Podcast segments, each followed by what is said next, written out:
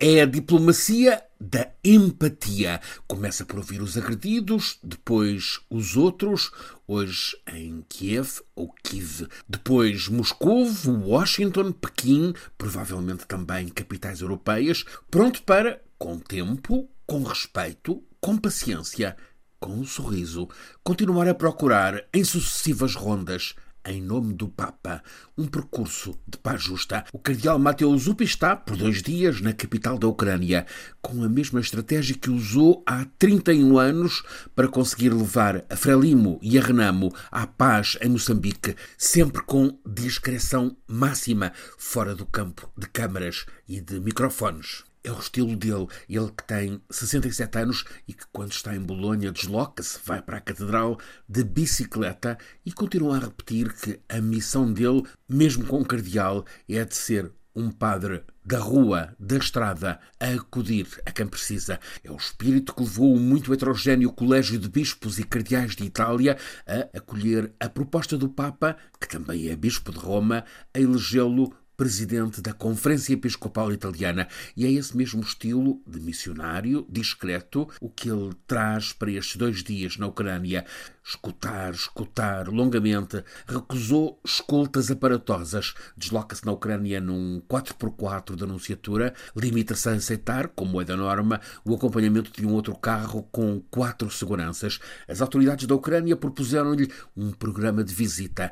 Ele esclareceu com cortesia que queria ter o primeiro dia o de ontem, em programa privado, definido por ele. Hoje, sim, os contactos oficiais. No dia de ontem, Zuppi quis ir em visita privada sem repórteres a um lugar que é símbolo da barbárie, Bucha, onde, logo no primeiro mês de guerra, os russos sepultaram 340 pessoas numa vala comum. Mateu Zuppi, com a ajuda de tradutores da Nunciatura da Santa Sé na Ucrânia, quis ouvir as pessoas que ia encontrando. Muitas nem sabiam que ele é o missionário de paz enviado pelo Papa. Hoje é o dia para escutar o comando político ucraniano. Sabe-se que Zuppi não vai apresentar propostas, a não ser para tratar programas para apoio humanitário. Sobre a guerra, nesta fase, ele quer apenas escutar. Não deixará de dizer, antes de passar à etapa seguinte, que lhe parece que é preciso conseguir passar da mentalidade militar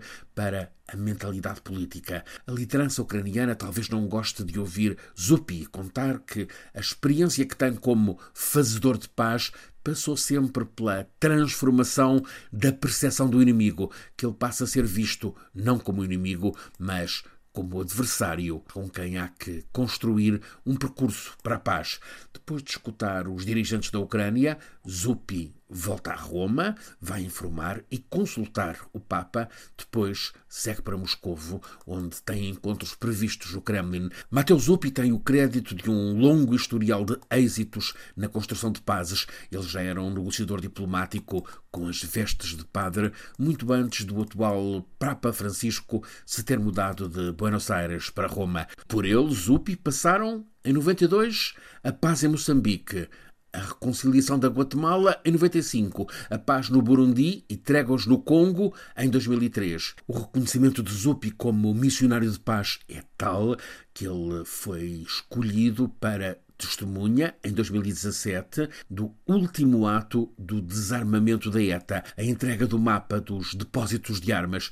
No caso de Moçambique, em 92, ele começou por agir no terreno praticamente sozinho. Foi primeiro ao encontro de Diakama, chefe da Renamo, ouviu-o longamente, depois Chissano, líder da Frelimo e presidente de Moçambique, repetiu as rondas uma e outra e outra vez, com paciência, mesmo quando tudo puxava para a desistência. Por fim, viajaram todos para Roma, terreno neutro, para negociarem então cara a cara. Conseguiram pôr fim a 16 anos de guerra civil em Moçambique. Agora, 31 anos depois, o milagre pretendido é ainda mais difícil. O cardeal, que nasceu há 67 anos, precisamente no Vaticano, filho de uma irmã do secretário pessoal do Papa Pio XI e de um editor do Observatório Romano, tem a missão impossível de levar Putin e Zelensky a passarem da guerra à paz negociada. E isto quando a linha da frente está mais inflamada e alargada, alonga-se por 1300 quilómetros e já entra dentro da Rússia. A missão de Zuppi chega ao terreno quando a guerra de comunicação e de nervos também está escalada. Veja-se o vídeo dos soldados da Ucrânia que fazem o sinal de guardar silêncio. É uma coincidência, apenas isso, que Zuppi cultiva o silêncio para avançar nas missões de paz e o histórico mostra que ele avançou sempre Desta vez, no entanto, parece que terá mesmo de acontecer alguma espécie de milagre.